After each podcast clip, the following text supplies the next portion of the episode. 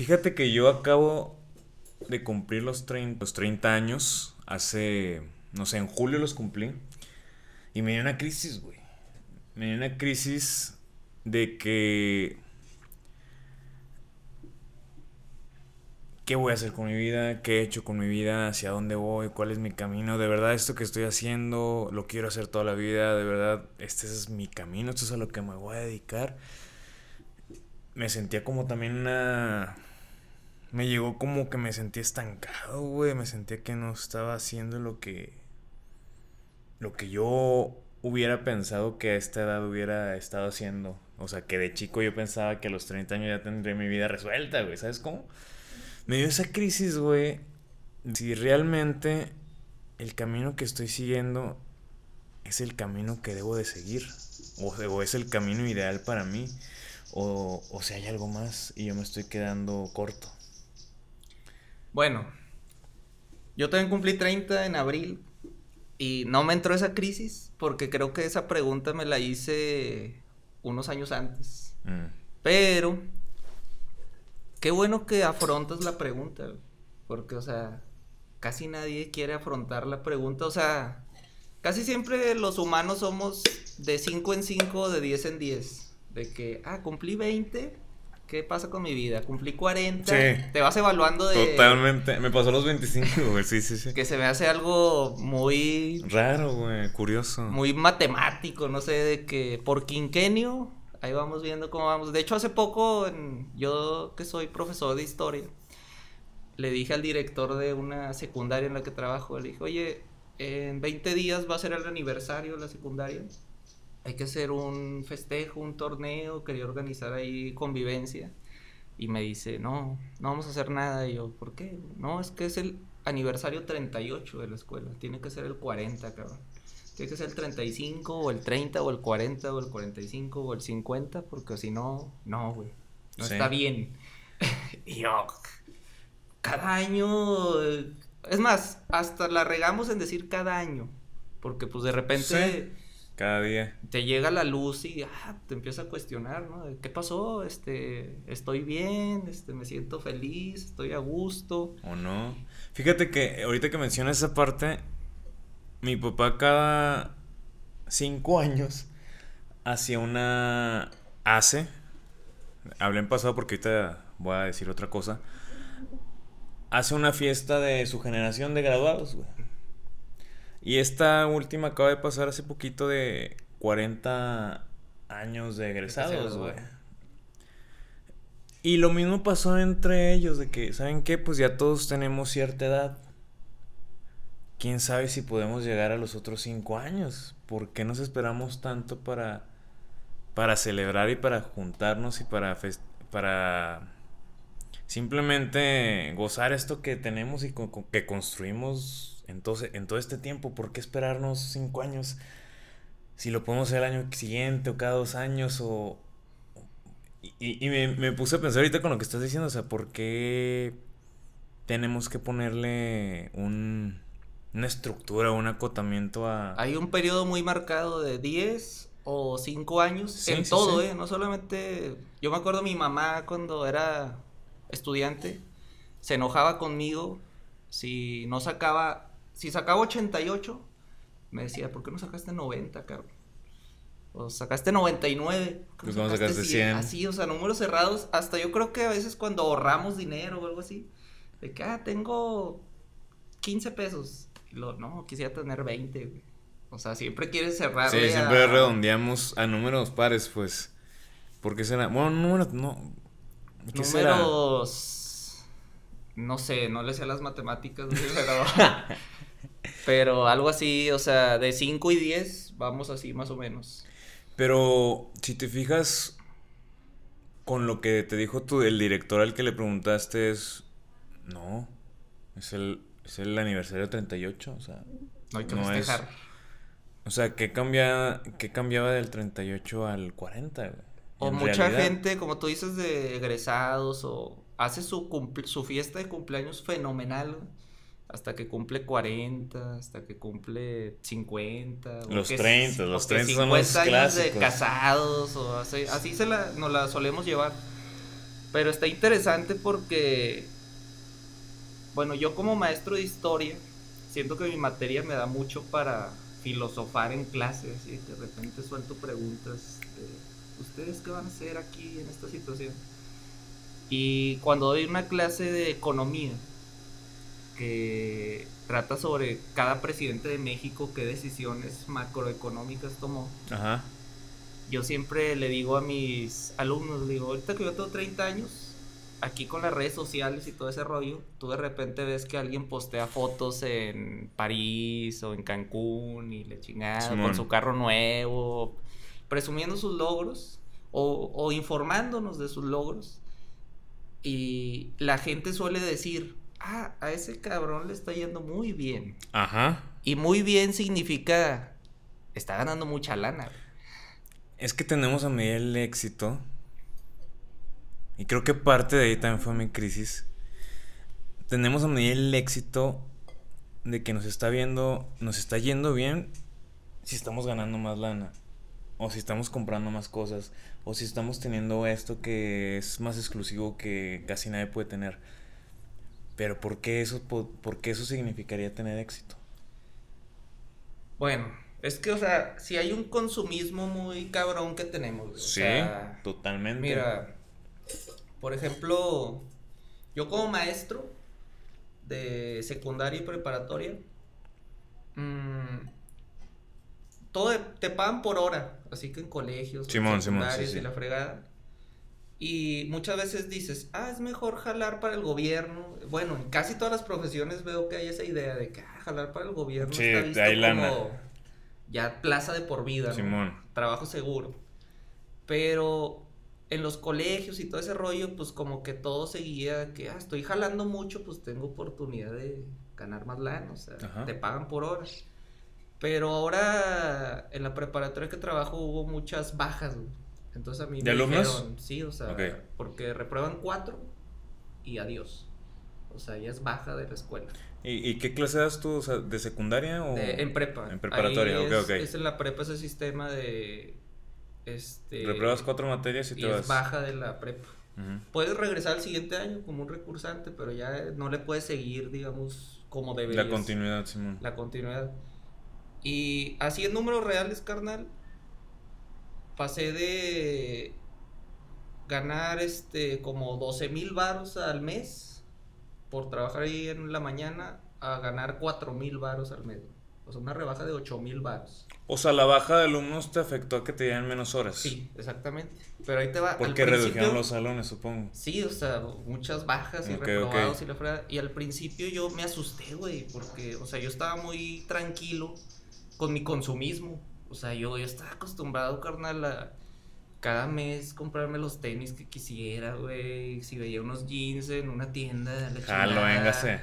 Sí, o sea, y no me preocupaba ese tema, güey. O sea, obviamente, de repente empiezas a pensar en más, güey. Por ejemplo, mi esposa me decía de repente, ay, no manches, me agüito porque no vamos de vacaciones a Cancún, o yeah, y decía, bueno, estamos disfrutando, pero no, tampoco tenemos tanta lana para, para darnos viajar y un carro nuevo y la chingada. Pero está raro ese tema porque, o sea, por ejemplo, el carro que tengo, güey, tengo cuatro años con él y nunca me ha dado lata, güey, y ha sido un carro bien chido y en su momento fue el que quise comprar, pero así como que vas, sabes que te sobra dinero, güey. Y estás pensando en qué gastarlo, güey. Sí, pues en las redes y todo ese pedo, pues hasta pues, los celulares nos oyen, cabrón. Y, sí, sí, y te sale publicidad del carro que le dijiste a alguien que te guste y la chingada. Y te gastas tiempo de tu vida viendo, güey. A ver qué compras, cabrón. Fíjate, yo hoy justamente en la mañana iba manejando, güey. Y en la radio me salió. Ay, este. Este güey se llama Jorge. Lozano H. Eh, Simón, ese güey. Lo estaba escuchando tiene una capsulita dentro de un programa. Tiene el nombre, pero no me acuerdo en específico. Y está hablando justamente de esto, de que no conoces tú a, No, dijo, no sé por qué pasa que últimamente vivimos para aparentar. Vivimos gastándonos el dinero que no tenemos, viviendo una vida que no tenemos, tratando de impresionar a personas a las que no les importamos. Dijo, y luego empieza a decir, ¿cómo para qué? Ahí estás endrogándote 10 mil años. Porque dice, y él explicó un dato de que en la pandemia los, los créditos se aumentaron un chorro. Empezaron a, a pedirse más y más y más y más. Y que uno de los factores por los que se aumentó ese esa pues ese índice de Ajá, ese índice fue que todos empezaban a querer la bolsa más cara, empezaban a querer el carro más caro, se lo gastaban en viajes de que Europa, pero no tenían en realidad la capacidad para tener esa vida. Y ahora ahí entra el dilema de que tú dices, o podrían decir, bueno, pero pues vida una y si ahorita puedo disfrutarlo de esta manera, ¿cuál sería el límite entre el disfrute y el de estas son tus estas son tus realidades, güey. ¿Cuál sería el límite entre disfrutar y salirte un poquito de tu rutina de, de, la vida o de lo que tú tienes allá sobrepasar esa línea? Es que es una línea muy delgada, cabrón, porque ahí te va. Por ejemplo, yo he descubierto estas últimas, estos últimos dos meses con esa rebaja salarial de 8 mil baros, güey. Que yo al principio dije, no, pues, a llevar la chingada. Claro, güey. Pero dentro de ese disfrute que tuve, siento que fui responsable financieramente y siempre he tenido el hábito de ahorrar. Sí, güey. Claro. la neta, y luego doy esas materias de economía de la fregada y yo sí tengo muy aferrados esos temas de que tu bono de emergencia y tu fondo de emergencia y, y o sea sé que hay un dinerillo ahí si pasa algo, que una enfermedad, ok, me eduqué bien en ese tema. Pero sí sentía en mi ser, güey, así como necesidad de no manches. O sea, antes me compraba lo que quería cuando quería. Bueno, no me compraba un Mercedes, ¿verdad? Pero, o sea, un ropa, güey. pero sí podías. Comida, restaurantes. Una vida que muchos quisieran. Ajá. Y ahora que me toca limitar, güey. Este. Al principio me agüité, güey. O sea, y pensando y estrés y preocupación, pues tengo una hija, mi esposa, estoy pagando mi casa, güey, seguro de vida, cosas que me había comprometido. Y al principio sí, güey, neta, güey, agüitado, güey. O sea, Raza me decía, ¿qué, güey? ¿Qué traes? Y yo, no, nada, cabrón. Pero pensando en la lana de... Sí, siempre siendo números. esa lana? O sea, ¿cómo le hago para generar otra vez y la chingada? Y, o sea, me di cuenta que con el colchón que había, primeras quincenas dije, pues está saliendo chido la cosa.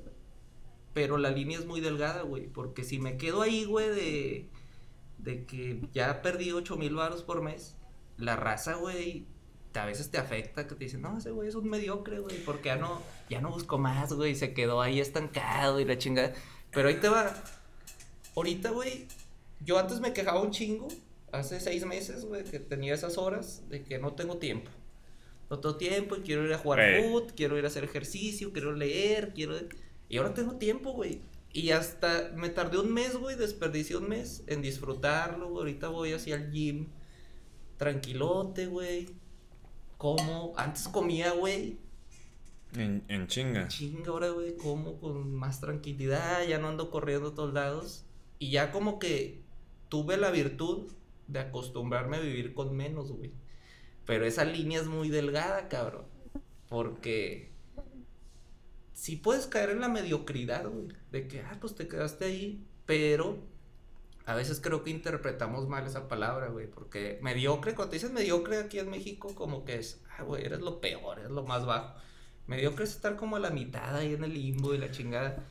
Güey, pero es que Depende de la percepción de cada persona, güey. Bueno, para mí, yo ya lo entiendo así. Antes me decían mediocre y yo decía, la chingada. No, y, y, que sí te sientes mal porque la misma cultura y la misma. El mismo ritmo de la vida te va orillando a que cuando alguien te diga mediocre o, o que tú, tú mismo te dices, porque tú mismo tienes esa plática contigo, güey.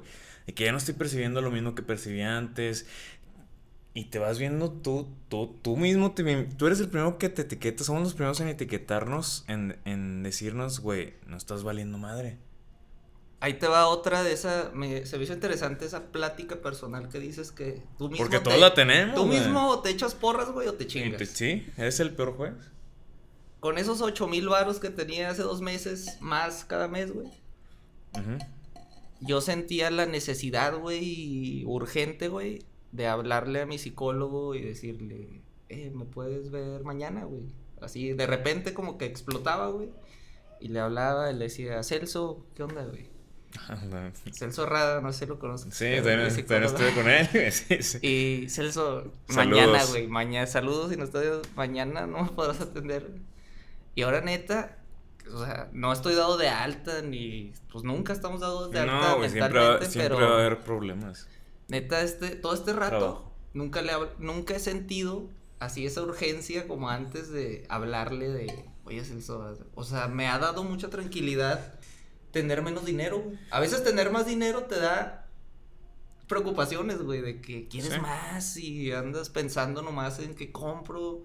Ya, por ejemplo, Amazon, güey, lo quité a la chingada. Ya lo quité de mi celular, Sí, güey. güey. No, porque- Ahora porque dije, no puedo No, ni andar viendo porque en No. un momento de debilidad me endeudo La, la paso a la tarjeta. y traigo mucha paz, güey. Oye, pero ahorita estás diciendo algo muy interesante, güey. Fíjate, yo vi un, un video, obviamente es de broma este video, de que es un, un, un chavo de TikTok, no recuerdo el nombre. Al chavo le mandaban como que en la caja de comentarios le ponían comentarios de que no, yo le pedí a Dios de que vacaciones y me corrieron del trabajo. De que no, yo le pedí a Dios, este, así, cosas así.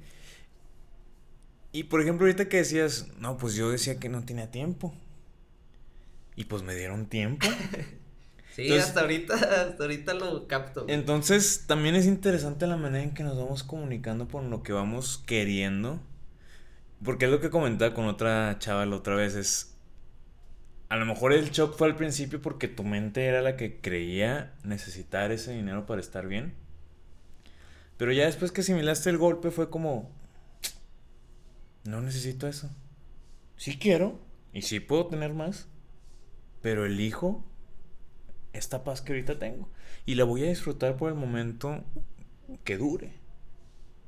Yo sé que estoy luchando por, por tener más y yo sé que voy a tener más. Pero en este momento me trajo paz a mi vida porque ya ni siquiera podía comer a gusto, porque ya había una prisa enorme, porque ya... O sea, en su momento me gustó, güey. De que, o sea, digamos que fuimos subiendo de salario.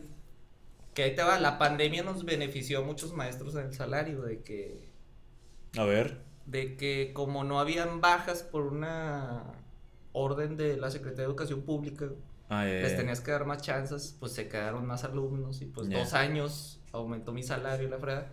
Pero ahí te va, yo sí llegué a pensar en esos momentos. Hay que aprovechar esto de jalar mucho porque se puede acabar. Las vacas gordas para cuando, sí, cuando sea, estén las vacas no, flacas. No siempre dije, no siempre vamos a tener este salario que me agrada ahorita. Pero ese salario también me traía problemas, güey. O sea, al Pero ¿qué tipo de problemas se traía, güey? El tener falta de... Bueno, yo por mi estilo de dar clases, Ajá. yo... Ah, bueno, las preparas muy bien. Yo, yo soy muy intenso, güey. No, o sea, a veces no, güey. Yo, yo confío mucho, güey, que En es algo que a veces está mal como maestro, de que yo cuando estudié, soy maestro de historia, y cuando estudié en la universidad, yo era una rata de biblioteca, cabrón. O sea, yo a leer y a leer y todos, y hasta me volví odiado, güey, por mis compañeros porque quería sobresalir académicamente. Y lo logré, siento, en unos momentos. Pero yo, mi plan, güey, era de que me la tengo que rifar ahorita esforzándome para después disfrutar. Ok. O sea, yo decía, estos güeyes si ahorita no están estudiando, va a llegar un momento en que se la van a tener que partir porque no se la van a saber. Y yo ya me la sé. Y yo me acuerdo que le echaba muchas ganas en eso. Y ahorita, carnal, si tú me dices, 10 minutos aviéntate una clase de la Segunda Guerra Mundial, güey, me la aviento a capela, güey. Ya. Pero, obviamente, por ser profesional, tengo que preparar clases y presentaciones, recursos y que evaluar y todo eso, pues te gasta mucho tiempo, güey. O sea, maestro, fíjate, de maestro estaría toda madre. Que ah, das tus clases y ya se acabó tu jale, así como en la industria, ¿no? Pues, vas Ya, y ya. te vas a tu Sí, casa, sí, ¿no? sí. Bueno, en mucha parte de la industria, porque ya en todos lados, güey, hay una sobrecarga de trabajo de que casi todos se llevan jale a su casa, ¿verdad? Pero eso ya se me fue el rollo que te anda diciendo, güey. se me fue el rollo. me, me dijiste que, que uno de los problemas de tener dinero era la falta de tiempo Ah, sí, por las sea, clases y, y me vas a decir más cosas. Sí, o sea, ya no tenía tiempo, no porque me, me super esforzara de preparar clase y la fregada, sino yo soy muy intenso, güey, en la clase, güey. O sea, una clase de 50 minutos, güey. Hasta cuando eran online, güey, yo acá fundido porque yo sí soy, yo no soy O un sea, maestro. imprimías mucha energía, sí, yo no soy pues. un maestro pasivo, güey. Yo soy un maestro que así online, cabrón. Me ponía, si era necesario, güey. Yo, yo siento que como maestro tengo que ser un showman, güey. ok. O sea, porque la atención se va, güey. O sea, y, y me imagino los chavos, güey. Pues ya están ahí en su casa, güey, cinco horas viendo a raza que a veces no les quiere dar clase. Y luego, pues yo sentía que la tenía que rifar. Igual cuando estoy en el aula o online o la fregada. Y yo sí acabo el día, güey, si doy cinco o seis clases. Pero, güey, como si hubiera jugado tres partidos de fútbol, güey. O sea, Ya, cami- y acabas sí me fundido. desgastó mucho, güey. O sea, La- Hablando de, del tema de... Con el que empezamos al principio de cuál es mi camino, cuál no es mi camino, estaré haciendo esto bien, será esto lo que la vida quiere de mí, será esto lo que yo quiero de la vida, habrá algo más para mí. ¿Tú cómo supiste que ese era tu camino o, o tú te ves haciendo este camino en el que estás ahorita de la docencia toda la vida o, o qué, cómo saber cuál es tu camino? yo primero, güey. O sea, imagínate, tenía 18 años, güey. Sí. y decidí estudiar para ser abogado, derecho. Y entré a la UAC. Y estuve dos años ahí, güey. Y nunca le agarré sabor, güey. O sea, yo siento que cuando tenemos 18 años, generalizando malamente, estamos muy pendejos, güey. O sea... Yo Pues no sabemos, pensando- sí. Yo, yo en la escuela, güey, me valía madres, güey. O sea, yo era... ¿Qué? Vamos a pistear, vamos al billar.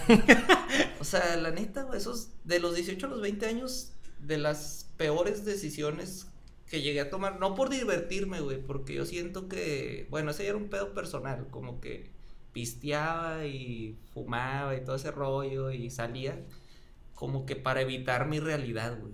O sea, como que yo no estaba a gusto, güey. Y, por ejemplo, yo le decía a mi jefa de que, oye, no ando a gusto. Y me decía, no, déjame te llevo con el padre Satarain. El para que-". padre Satarán. Y así de, "Nah, jefa". Y ya dos, tres años después yo me decidí a ir con el psicólogo. Pues ya es una, un hábito que llego a tener y me ayuda, güey. Canasta básica. Sí, es canasta básica, como hizo Dindu Peirón. Pero. Estudié Derecho, güey. Y neta, güey, estaba bien amargadote, vato. Me acuerdo mucho. O sea, nunca me sentí motivado, güey, o comprometido de que llegar temprano, güey. O sea, ser cumplido. Así como que para mí era un requisito de, bueno, un día me voy a graduar de abogado y a ver qué pedo. Sí. Como que le ibas mareando. Y ya dije, no, a la chingada, voy a... A mí siempre me ha gustado mucho la historia y la lectura y dije, pues voy a ser maestro de historia. La neta, güey, yo no lo había considerado por el tema económico. O sea, si de abogado puedes ganar más. Sí, claro, claro. Y ya empecé a estudiar y, o sea, como que mandé a la chingada ese tema, dije, pues no estoy a gusto, voy a hacer algo que creo que me puede hacer más feliz. Y lo Eh, hice. Tocaste un tema muy chido, güey. Ok.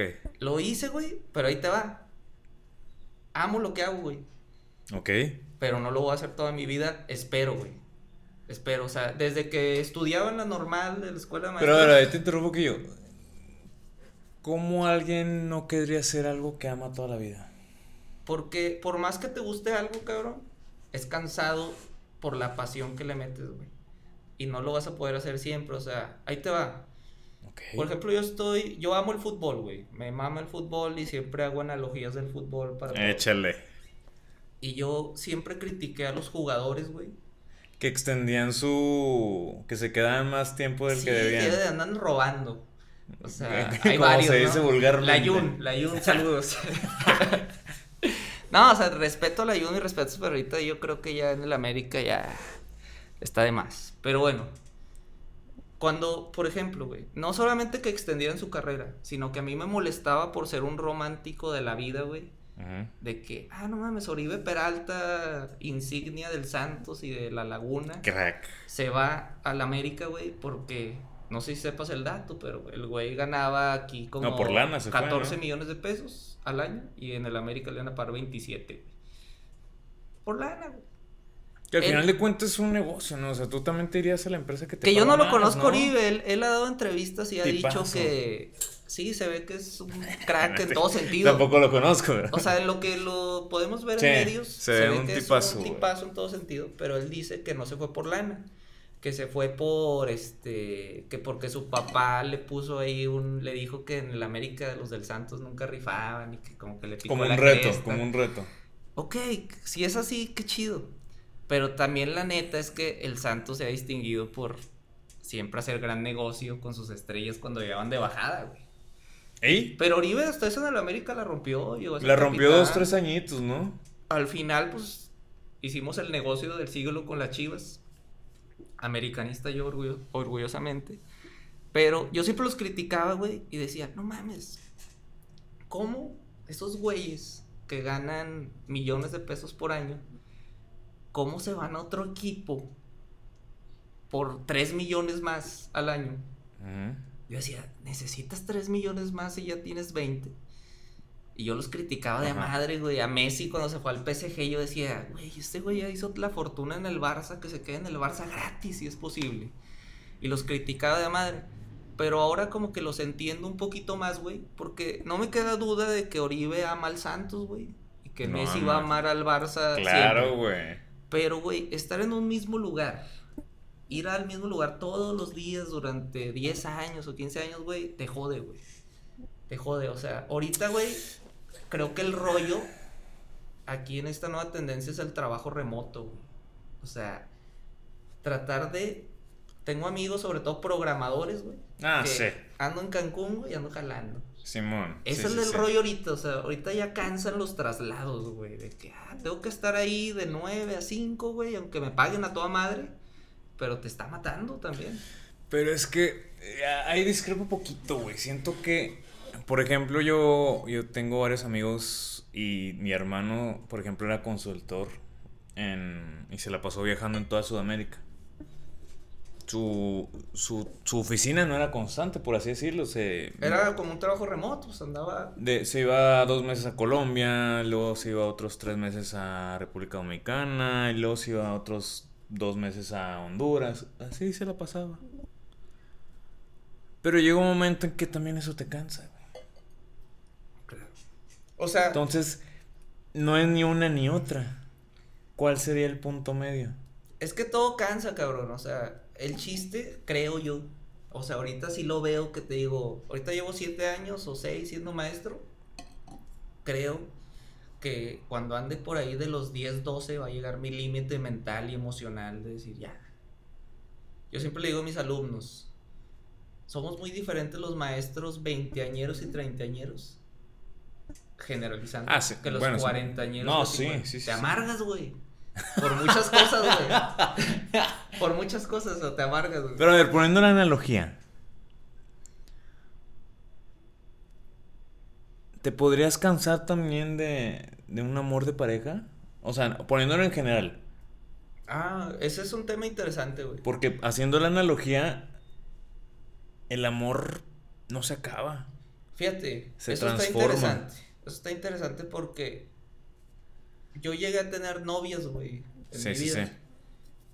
Espero que sí. Y con todas las novias que tuve, güey, o sea, te- o sea, novias que mucha gente puede decir formales o no formales, pero pues las querías. Al final güey. de cuentas, eran algo importante. Eran tu vida en ese Exacto. momento. Y todas ellas, eh, yo siento que nada más me enamoré de ellas, güey. O sea, lo que dura el tiempo que Ok, un año y sí, sí, sí, medio, un año según la ciencia. Sí. Y ya cuando se te va la emoción, güey, todas mis relaciones terminaban, güey. Ninguna sobrepasó al amor. Sí, O sea, porque de- no decidías quedarte Que con... después del, de verlo gacho de alguien, güey. Te decides quedarte. Era como que, ah, ya me mostraste lo gacho. ya veo a alguien que me va a mostrar otra vez lo chido desde el inicio y lo bonito y empezar. Güey, es que está algo muy interesante, güey. Échale. Pero ahora que me casé, güey, se me hizo algo muy bonito ahorita, güey. Porque llegó, hubo momentos que se me hicieron de la chingada que dije, no mames, Normal. otra vez voy a lo mismo de que ya se me acabó la emoción. Ya se me acabó la gasolina. Pero algo que me gusta mucho con mi esposa es que ya pasé al amor, güey. O sea, ya, ya, ella sabe que yo soy un culero con ciertas cosas. Ella sabe. que- yo ya sé que hay cosas. que Sí, no los defectos de, cada quien ya se vieron tal cual son. Y ahora ya siento que ya convivimos bien chido, güey. Y yo nunca había tenido eso, güey. O sea, primera vez. Y pues Dios quiera, ahorita siento eso de que, ah, pues que duremos hasta viejitos y la chingada. Pero hasta ahorita conocí hasta los 30 años ese rollo, güey. O sea, así de 10, 18 añero, 20 añero. Yo era así de que no jaló, pues ya la chingada, y vemos otra opción. Y ahorita está muy fácil ese rollo, güey. Yo siempre le digo a mis alumnos, cuando estábamos chavos nosotros, tú y yo, güey, de la misma generación. Seguimos. No, no. si tú querías, pues es desgraciadamente lo que ha pasado, porque las mujeres también deberían de hacerlo, a mi juicio, de que, ah, te gusta alguien, pues lo buscas y la Claro. chingada, lo cortejas. Bueno, pero entramos a otro tema, pero, pero yo decía, tenías que tener muchos huevos para ir con una morra y ponerte enfrente de Vulnerable. ella y decirle, Me gusta. me gustas o quiero salir contigo, o sea, güey, temblabas, güey. Y ahora yo les digo, nada, ahorita- el rollo está de volada de que consigues el face de alguien y demás. O hasta sin estar agregado le mandas el mensaje Eh, y eh, hay sí. un contacto y ahí vas construyendo. Pero es una época muy distinta, güey. O sea, ahorita Sí. hay mucha Facebook y Instagram y todo ese pedo. Tienen mucho contenido sexual, vato. El TikTok. En el sentido de que, o sea, si yo subo una foto, güey, imagínate, estando soltero, güey, que en el gym y acá que se me vean músculos y la chingada, o que me vea guapo, Ujú. formal, no sé, pues a unas morras les puedo gustar y pues te pueden mandar un mensaje, ¿no? De, Claro. o que te contestan una historia o la chingada. Y eso es un elemento muy fuerte para las relaciones, ¿verdad? De que muchos matrimonios, hasta así, cabrón, contestan una historia y, ah, así empecé y luego ya anduvimos y la chingada. Y antes el rollo era, ve a su casa, cabrón. Y a ver si te pela y a ver si... Era un rollo muy distinto. Fíjate, me pasó algún, alguna vez, güey. Yo iba, estaba saliendo con una chava, pues fue mi novio y todo. Y pues yo siempre llegaba con ella le mandaba un mensaje, estoy afuera. Ya estoy afuera, ya llegué. Y un día me dijo, oye, ¿te puedo pedir? Yo, sí, ¿cuál? A la próxima que vengas, bájate y timbre, güey. Porque mi papá espera que hagas eso. Digo, por mí no hay problema, pero Era una tradición. era una tradición. Y había nervio, güey, ahí Y, y- tu pa- su papá te entrevistaba dos, dos, tres preguntillas te hacía y. Ya y no con ese el celular es, ya estoy afuera, sal, ya llegué. se facilitó y se deshumanizó. Para mí, güey, la relación o el ligue o ese proceso de construir algo, porque siento, güey, nos sentimos muy conectados con este pedo, ¿ah? Que de hecho ahorita, güey, yo decidí, ahorita que llegué contigo, que eres amigo y la chingada. Yo tengo una adicción a este pedo, definitivamente, o sea... Es de los que está No, o sea, no, constantemente. ¿eh? trato de que no, güey. O sea, pues obviamente estoy trabajando y la chingada, pero neta un ratito libre y qué pedo. Oye, pero Dije, lo apago a la chingada porque vamos a platicar. O sea. y ahí tocas un tema interesante, güey. Esta deshumanización que tú dices que ves en el ligue, pues yo creo que es al nivel general en todo, en todo lo que respecta a nuestro ser. Y ni siquiera nos damos cuenta que nos estamos deshumanizando. Ni siquiera nos damos cuenta que cada vez estamos cayendo en un en un sistema automático, por así decirlo. Pum, pum, pum. Algo sistemático. Pum, pum, pum. No nos damos cuenta que estamos dejando de sentir, que estamos dejando de ser conscientes de nuestras emociones, que estamos dejando de ser conscientes de qué es realmente lo que yo quiero o qué es realmente lo que yo soy. Y eso va mi pregunta, güey. ¿Tú cómo, me sorprende mucho cómo se ha deshumani esta deshumanización, como tú lo mencionas, nos ha ido afectando a tal punto que ya no sabemos quiénes somos. Siempre eso me ha ayudado mucho Celso, mi psicólogo, en que yo le digo, muchas veces he ido a terapia y le digo, Celso, es que hoy vengo porque me afecta que mi mamá piense esto de mí. O que mi esposa sienta que yo soy esto. Sí. Y es raro, güey, porque a mí yo tuve una época que me gustó mucho leer desarrollo personal y emociones y todo eso. Y, y yo lo leía sobre todo para automotivarme. Claro, para ayudarte. Sí. Y hay un libro que para mí es.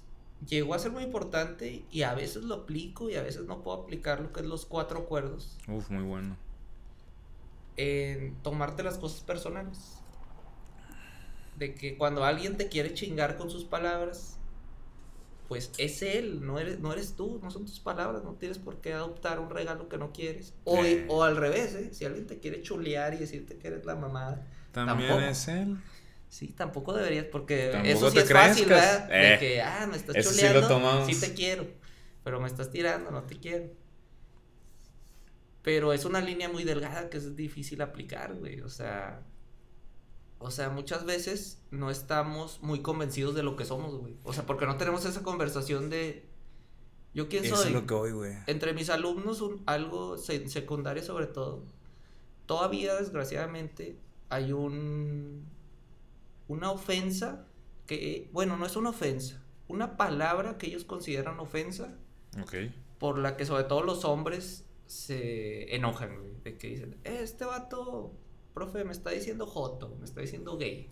Y se ofenden de que, ¿no? Como si ser gay fuera algo malo o Sí, hay muchos que se lo toman muy, muy personal. En este país que es muy machista, pues e, es una ofensa que suelen utilizar los hombres, güey. Somos, ah, somos machistas. Tenemos todavía micromachismos, como no, hay muchas tendencias que ni nos damos cuenta, O macro, güey, la neta, güey. Y yo siempre les digo, oye, pues, a ver, ¿tú eres gay? Y luego, no, pues no soy gay. Y luego, ¿por qué te enojas si no eres gay? Pues, o sea. Y, luego, y si lo fueras, no es malo ser gay, o sea, ¿qué pasó? Y, luego ahí como que los morros se quedan así de, ah, chingados, están pensando de quiénes son, ¿verdad? De que, y ahí dicen, y ya vuelve a pasar en unos casos de que ya les dicen y les vale madre, ¿verdad? Porque pues para ellos pues no, es una ofensa, ni pasa nada. Pero ahora, ahí lo estás poniendo un ejemplo muy claro y se me hace muy, muy, muy valioso el aporte porque es un ejemplo muy claro. Pero ¿cuántas veces nos dicen cosas que sí nos creemos también y que no somos? O sea, por ejemplo, eres un inútil, eres muy malo en matemáticas, eres esto, eres lo otro. Nos llenamos de etiquetas y las creemos, güey. A ver, esa persona te dijo eso. ¿Lo eres? Y como no sabemos quiénes somos, ah, no, pues si él me está viendo de esa manera, entonces sí soy eso. Y llega una confusión porque dices, güey, él me está viendo así, él me está viendo así, él me está viendo de otra manera. Y yo me veo de esta manera totalmente diferente, entonces ¿a quién le hago caso? Es que hay estándares, cabrón, desgraciadamente. O sea, cada persona es única, ¿no? Y cada persona debería tener sus objetivos y la fregada. Pero hay estándares, güey. Por ejemplo, con mi situación personal, güey, que yo te dije, ah, si el mes pasado ganaba 8 mil pesos más, güey, yo me sentía exitoso y todos me decían, eres exitoso, güey, porque compraste tu casa y compraste tu carro y pagas estos servicios y tienes lo que el mundo dice. O tu mundo cercanito. No, el mundo. Dice lo que tienes que tener. Pero yo llego en muchos momentos que dije, no mames, pinche fraude que soy porque no andaba chido, o sea, te decía de que siento que no tengo tiempo, me siento totalmente así como pensando de vale la pena hacer todo este rollo. Pero está, está chido hacer esas preguntas, güey, porque yo le digo a mis alumnos de prepa que casi siempre los agarro en el último año. Le digo, está muy jodido esa decisión que los hacen tomar el sistema. De que eh, acabas la prepa y tienes que elegir algo en lo que vas a trabajar toda tu vida. Ese es el, ese es el discurso, ¿no? Y eh, tiene que ser algo que te haga feliz porque va a ser toda tu vida. Pero creo que hay que cambiar el discurso, güey, de que Sí, yo elegí a los 20 años ser maestro de historia y me gusta un chingo. Pero yo ahorita ya traigo en la mente que en unos años quisiera buscar otra cosa porque ya estuvo. O sea, ni Messi iba a jugar hasta los 80 años, cabrón. No. O sea, en 5 años se va a retirar Claro, y, y ama el fútbol, no hay duda. Fíjate, ahorita que mencionas eso, yo cuando me llegó el momento de tomar la decisión de que iba a estudiar, me acuerdo mucho, me acuerdo muchísimo que empecé a tener reuniones con muchas personas. Maestros que tuve, con mi papá le pregunté, distintas personas que yo veía que ya tenían su vida hecha. Les preguntaba, ¿cómo sé cuál es mi camino? ¿Cómo sé qué elegir? ¿Cómo sé lo que me quiero dedicar toda la vida? Y si no me quiero dedicar toda la vida a eso y la, y la riego y cometo un error, me la pasé en, en reunión tras reunión tras reunión y ninguno me supo decir algo que me dijera o que me tranquilizara en el sentido de ahorita lo que ya sabemos y lo que acabas de expresar es no nada es estático. Estudia algo que te guste y vas cambiando conforme el tiempo si no te va gustando después. Nada está para quedarse todo el tiempo o sí, dependiendo de lo que tú quieras, pero lo que te quiero decir es que se puede cambiar. Algo chido de las generaciones anteriores, te hablo de siglos, de lo que yo conozco de historia, güey, es que tú veías un Miguel Hidalgo, güey, que era sacerdote, porque en aquella época... Es lo máximo, para- ¿no? Bueno, siempre ha tenido eh, en los países muy católicos, pues, mucho respeto. Simón. Pero realmente Hidalgo y Morelos y varios héroes de la independencia estudiaron eso porque era lo único que había, güey. O sea, no había universidad, era el convento y, ¿Y de hecho ellos tuvieron hijos, güey. O sea, no respe- respetaron el celibato porque era lo único que había para estudiar y querían estudiar. Pero algo muy chido de ellos, güey, es que jalaron en un chingo de cosas, güey. O sea, Hidalgo te hablaba cinco idiomas, Hidalgo hacía obras de teatro, Hidalgo era sacerdote, Hidalgo tenía su lado que la sociedad considera oscuro, de que era pedote, y que le gustaba apostar. No, pues yo Era- lo considero muy bueno. Para mí está normalizado, ¿eh? pero era un güey polifacético, güey. Y ahora lo normalizado es especializarte, güey, por el tema económico. Sí. O sea, dices, ah, pues estudio en la universidad y, por ejemplo, no sé, güey, en el área de la salud me especializo en algo y eso me va Neurocirujano y a garantizar los billetes. Pero eso yo siento que te pone como un caballo, cabrón. Así de que, pues ya esto toda tu vida y qué chido, te va, yo siento que te va a gustar hacerlo. Pero yo no puedo creer a alguien, güey, que pueda hacer lo mismo 40, 50 años. Mi respeto es porque pasa, No, y, pero pasa por lo mismo que tú mencionas que pasaba antes con, por ejemplo, Miguel Hidalgo, lo que mencionas, porque a lo mejor es la idea que teníamos, es lo único que se puede hacer y lo único que se puede hacer, güey. Pero ahorita que mencionas esa parte, te, acuérdate que también los filósofos, güey, eran matemáticos, güey, eran... Eran, eran, tenían un chingo de profesiones, güey. Sí, este Galileo, güey, que escultor y pintor y a todo le hacía, güey, a todo. A la anatomía, güey. des- Eso está padre, güey, porque siento que nuestros papás, güey, Pero fíjate, espérate, algo ahí. Bueno, según lo que tú me corregirás si estoy mal. Todos No, esos. yo no soy nada de yo No, pero tú sabes de historia, tú Pero, sabes de historia. ah, a- de historia, A, lo mejor sí. yo no estoy empapado en, en ese tema. Pero, según me acuerdo, güey, a lo mejor estoy mal, te digo. Aún esas personas eran tachadas a veces como de locos, güey. Ah, eran unos herejes, Incomprendidos, güey. Fíjate. rebeldes. Eh, rebe- pero hacían lo que querían, hacían lo que les gustaba, hacían lo que les nacía. Me acuerdo uno, uno dos que era así, era muy... que sí le valía totalmente lo que opinaban de él. Pero él era feliz haciendo, ah, yo quiero hacer este pedo. Y lo hacía. Y todos hablando mal de él. Y al final de cuentas también iban a buscar consejos de él. Y iban a ayudar, a, a pedirle ayuda cuando, cuando algo salía mal o cuando algo no lo podían resolver. Entonces, eso sigue pasando, güey. Pero ahí te va, ahorita, güey, A mí me gusta, ahora, ahora mi pasatiempo, pensando en la adicción al celular, es oír podcast, güey. Ya. Me encanta, tengo mis preferidos, que creativo y la chingada. Eh, Y algo que me he dado cuenta que en artistas, escritores, actores que invita este güey, el Robertito. el Roberto Martínez, es que al final, güey, todos queremos hacer lo que nos gusta, pero solamente se pueden dar el lujo los que ya ganaron mucha lana y como que ya no tienen nada que demostrar, güey. dicen, Pero esa "Ah, es la creencia, güey. Esa es la creencia. Ahorita estoy haciendo lo que me gusta, es el discurso. Sí, Ahorita sí, me sí. vale madre el dinero y la chingada.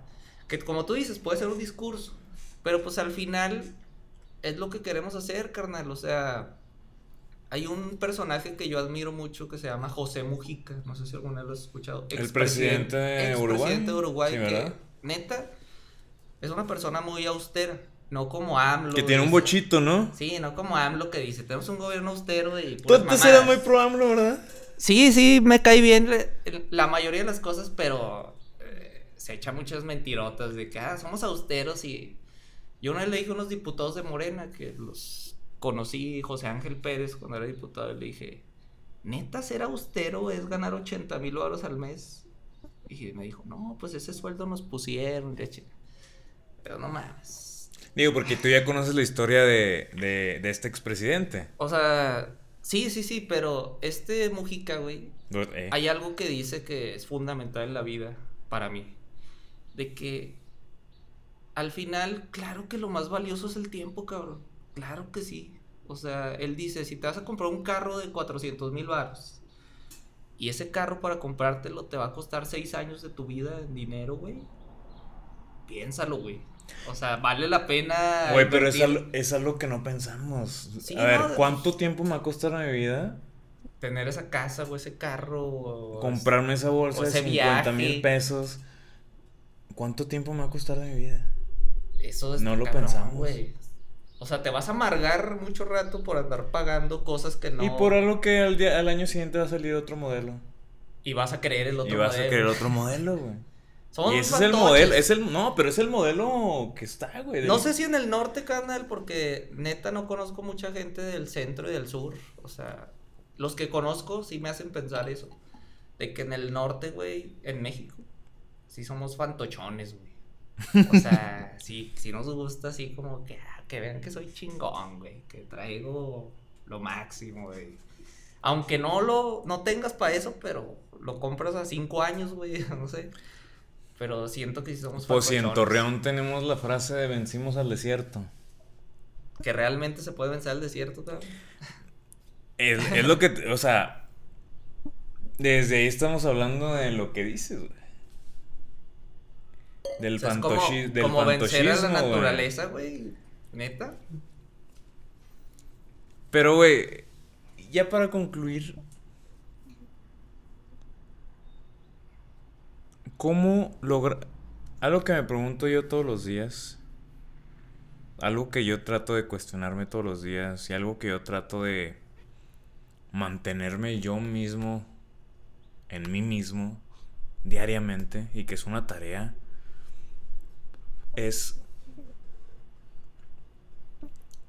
cómo hacerme consciente de mi sentir, cómo escuchar mi sentir, a pesar de que vaya en contra lo mejor de toda la... Porque generalmente, y como dices tú malamente, estoy generalizando, cuando sigues tu sentir, pues a lo mejor vas a ir en contra de muchas cosas. Y muchos van a decir, no, mijo, no le hagas a eso porque no rifas en e- La mayoría de la gente no rifa en eso, es, es tiempo perdido. Te van a hablar desde su historia. Y tu sentir te dice otra cosa. Pero por, por querer escuchar estas cosas y por querer que a lo mejor quedar bien y por no ser el fracasado que, que siguió esta parte y, y en lugar de irse a lo que convencionalmente dicen, que es el éxito, ¿cómo hacer para acercarnos a este sentir diariamente y que no nos impacte tanto esta sociedad y esta cultura y lograr el éxito personal? Mira. Bueno, obviamente son cosas que yo siento que puedo aplicar conmigo. Ojalá a alguien le sirvan. todo va muy rápido, güey. Sí. O sea, estamos corriendo, aunque no queramos muchas veces. Sí. Pero hacer esa pausa en esa rapidez, güey. Creo que hay muchas formas de hacer esa pausa. Yo siento que Dios me ayuda a mí, güey, en varias cosas para hacer esa pausa. Ahí te va una. Por ejemplo, a veces yo, en mi familia, mi esposa, mi hija y yo, solamente tenemos un auto, güey. Y a veces eso nos genera problemas. Claro. De que, ah, pues, tengo que pasar por ti. No, pero yo tengo este compromiso, no, pero espérame, esto es más importante sí, que... o sea, eh, lo ideal para no batallar sería que Dos mi esposa tuviera su auto y yo el mío, pero a veces ando a pie, güey. Y para mí ese momento de caminar, güey, 20 minutos, güey, mi mente entra en paz, güey. Porque empieza a pensar. Tu diálogo, ¿no? Todo lo que evito pensar a veces, güey. Lo tengo que pensar ahí, güey. Y a mí me ayuda mucho eso, güey. Y ahorita, te digo, este problema son tres meses o algo así, pero he dicho, no mames. Otra cosa que a mí me ayuda mucho, a mí me gusta mucho sudar, güey. O sea, correr, estar agitado, jugar fútbol, algo así. Ya, ya. Y yo todos los días, güey, la otra vez me dijo un alumno, ay, hoy precisamente, porque a veces corro la Saltillo 400, que está cerca de la prepa. O sea, imagínate que termino de dar clases a las 10 y media, güey, y ando corriendo a las 12, güey. Me he hecho 2, 3 kilómetros. Y me hizo un alumno, ¿por qué corre esa hora si hay sol? Y yo le dije, si no corro esa hora, cabrón, no voy a correr en todo el día. Es mi única oportunidad para correr. Pero para mí, o sea, yo sé que esa corrida de 20 minutos o 15 o media hora, si hay tiempo, va a ser algo que a mí me relaja, güey. Y me pone a pensar también correr. O sea, para mí esos momentos de intensidad y de calma son esenciales, güey. Alguna vez. Me desconecto. Alguna vez un. Tengo un amigo que, que es maratonista y triatlonista y Ah, sí, hiciste una plática. Simón. ¿Cómo se llama? GC, GC, un saludo. GC se llama el. Olímpico, sí, sí. Ah, no, ese es otro. Ese es Edgar Pacheco. Ah, sí. No, GC no lo he visto, pues lo voy a ver. No, ese es otro. No, los medallistas olímpicos. Digo, los, los, competidores, los, competidores olímpicos son otra cosa, ¿no? O sea, preparaciones. Pero este, este amigo me dice que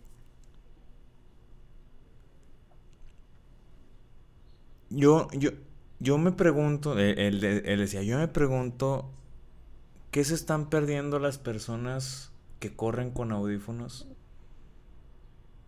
Él no corre con audífonos. No. Yo me pregunto qué se están perdiendo las personas que corren con audífonos, o sea, con música. Y a la vez también me pregunto qué me estoy perdiendo yo de, de correr sin audífonos. Me dice, para mí el correr es es mi terapia. Porque cuando corro los maratones o los triatlones, a veces va a momentos en mi vida en que yo mismo voy contra mí mismo de que ya no puedes, ya te estás rindiendo, ve, las patas ya te están temblando. Tú te estás dando un discurso feo. Y luego pasas, ah, eres bien fregón, ya mero llegas, aguanta, yo creo en ti.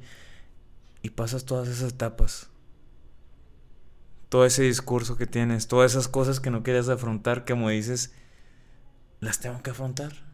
Pero ahí te va. Si eres tu amigo, güey, si te llevas bien contigo mismo, aguantas una conversación. Porque a mí me pasó cuando la primera experiencia que tuve de vivir fuera de Torreón.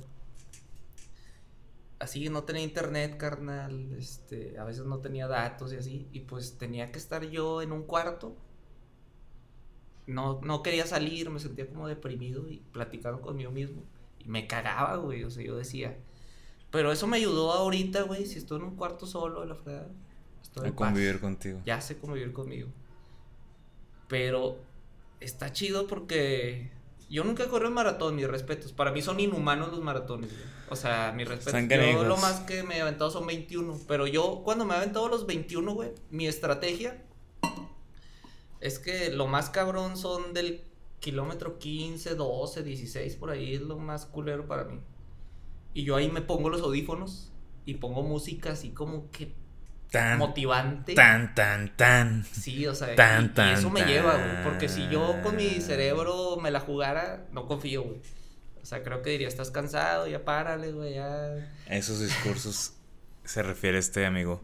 Y ya para terminar, en conclusión y resumiendo, ¿qué dirías o qué le dirías a todas estas personas que estamos confundidos, que no sabemos qué onda con nuestras vidas, que a veces nos sentimos perdidos, a veces nos sentimos estancados? ¿Qué les dirías? Como pensamiento final. Siempre puedes volver a empezar, vato. O sea, lo viví hace dos meses, que te digo, a mí me preocupó ese tema del dinero. Y dije, me va a llevar la chingada, pensamientos negativos. Volví a empezar. Y hoy, güey, si me pones a escoger tener esos ocho mil varos que me daban felicidad y tranquilidad, calidad de vida, entre comillas, y no tenía tiempo para mí, ahorita no tenerlos, estoy prefiriendo no tenerlos. Porque aprendí muchas cosas. Aprendí un chingo de cosas y volví a empezar con otra cosa. O sea, no con lo mismo. Volví a empezar y te tienes que adaptar, güey, a, a lo que sea, carnal. Si ahorita tú quieres cantar, güey, y tienes ganas de cantar, échale. Si mañana no se da lo del canto, pues échale otra cosa pero no te estanques, güey, de que yo soy mercado. ¿Cómo se llama? Mercadólogo. Mercadólogo. Yo soy maestro, güey, siempre tengo que ser maestro. O sea, lo que dices es no te definas. Yo, hace dos semanas, carnal, en esa situación de. De que, ah, no traía la leche. Andaba meseriando, carnal. En bares y leche. Andaba feliz, güey. Andaba feliz a toda madre porque. Decía, está bien, pues me la tengo que rifar. Así lo tenía en mi mente. Y igual que estaba mesereando, güey, yo, yo pienso, así lo tengo en mi mente, mi confianza, que me podía llegar una oportunidad chingona económicamente y podía hacer otra cosa chidota. Pero para mí fue chidote en ese momento andar de mesero, güey. Y así raza, güey, que me conocía, te decía, ese güey es maestro, anda mesereando. Me vale madres, güey. Andaba toda madre yo. O sea, yo le, le decía a mi mamá, güey, hace cinco años yo soy feliz, jefita, si traigo mi playera del Atlético de Madrid. con eso. Yo le decía, con eso. O sea, y mucha gente dirá, qué mediocre ese güey, la chingada. Yo trayendo la playera de mi equipo, viendo a mi esposa chido, a mi hija, a mis papás. Empiezas, güey, con lo que, con lo que tú quieres, güey. O sea, no me agüito con eso, güey. Obviamente, como te dije ahorita, hay momentos que digo, ah, chinga, me agüité porque me bajaron el sueldo, porque hay estas broncas. Pero hay que aprender a darle la vuelta, güey, ese rollo. O sea, no, no estático, como tú dijiste, güey. O sea, nada es permanente. O te puedes agüitar, pero mañana puedes andar chido. tocas algo chido y ya como conclusión, ya para terminar, es. Yo me despido también diciendo Justo este amigo que corre maratones dice una frase, esto también pasará. Nada es permanente. A veces sentimos que estamos en un hoyo muy oscuro y no vemos la salida, porque a ti te ha pasado, a mí me ha pasado, a alguien que nos está viendo le ha pasado. Pero nada es estático, nada es permanente, todo pasa, todo cambia. Cambia, todo cambia. Hay una canción que cambia, todo cambia. Nadie se puede bañar dos veces en el mismo río porque el agua sigue fluyendo. No eres la misma persona incluso que hace una hora. Constantemente estamos cambiando y constantemente están cambiando nuestros pensamientos, constantemente están cambiando nuestras decisiones, constantemente está cambiando nuestra forma de ver la vida. Si no estás donde quieres estar, no va a ser, no tiene por qué ser así toda la vida. Como dice él, y es, se me hace un ejemplo muy, muy padre, él le dolió, le pesó la situación que le, que le vino encima, que es la reducción del salario. Pero después dijo, ok, tengo tiempo, me voy a meserear. Se fue a meserear, lo disfrutaba y siguió con su vida aún en su mente pensando que quiero algo más para mí, pero disfrutando el presente de lo que tiene. Entonces, lo que yo les diría es, vamos a ser conscientes de lo que sentimos, Olvidémonos, olvidémonos de, lo, de lo que es el éxito para los demás, olvidémonos de, de lo que los demás nos dicen. Si tú tienes en tu mente a dónde quieres llegar, si tú tienes en tu mente bien claro lo que es el éxito para ti, con eso ya ganaste. Entonces, con eso me despido. Gracias. Muchísimas gracias por acompañarnos. Gracias por escucharnos y nos vemos en la próxima.